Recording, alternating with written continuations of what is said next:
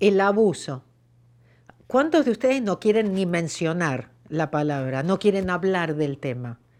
Hay una cosa con el abuso que realmente no funciona. Ustedes me van a decir, si les funciona, le tienen que seguir. Pero ¿alguna vez les funcionó eso de verse como víctima? ¿O de echar la culpa, la culpa la tiene el otro? ¿O no perdonar? ¿Les trajo felicidad? Si ustedes son felices así, tienen que seguirle. Pero si no, ¿por qué no plantearnos que a lo mejor fue nuestro alma que eligió esa experiencia? Pues tenía por ahí alguna deuda y ahora resulta que somos felices, somos libres, ¿sí? Podemos elegir ser felices, podemos elegir perdonar, porque si no el daño nos lo hacemos a nosotros. Y definitivamente podemos decidir tomar 100% responsabilidad. ¿Qué es lo que está dentro mío que atrae eso? Eso no nos hace malas personas.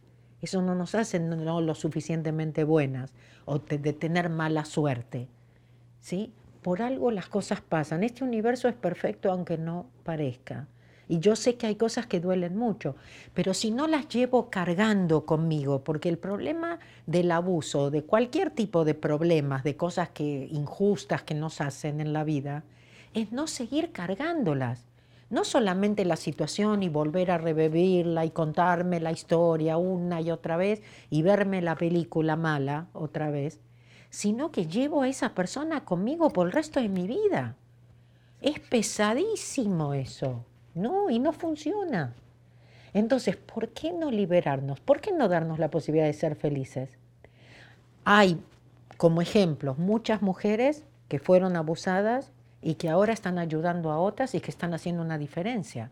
¿Por qué? Porque decidieron no verse como víctimas, porque decidieron perdonar, porque decidieron ser felices. Hay veces que me dice, pero Mabel, ¿cómo se hace? Es una decisión, es decidir. Y cada vez que veo que mis programas me llevan al, a la película vieja, yo me traigo otra vez al presente. Tenemos que vivir más en el presente, sobre todo si queremos cambiar nuestro futuro.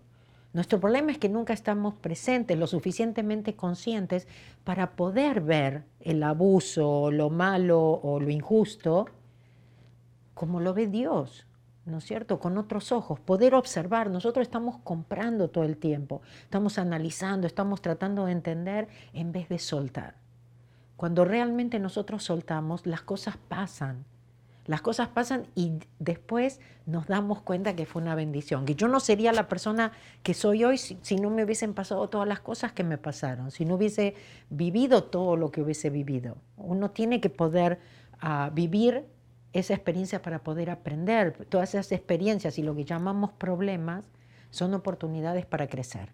Para eso estamos. Estamos en una escuela, todos estamos igual, todos estamos aprendiendo y depende de nosotros. Les juro que no se necesita tanto para ser felices. Suelten, suelten, perdonen, no se hagan más daño, no se lastimen, porque ustedes merecen ser felices.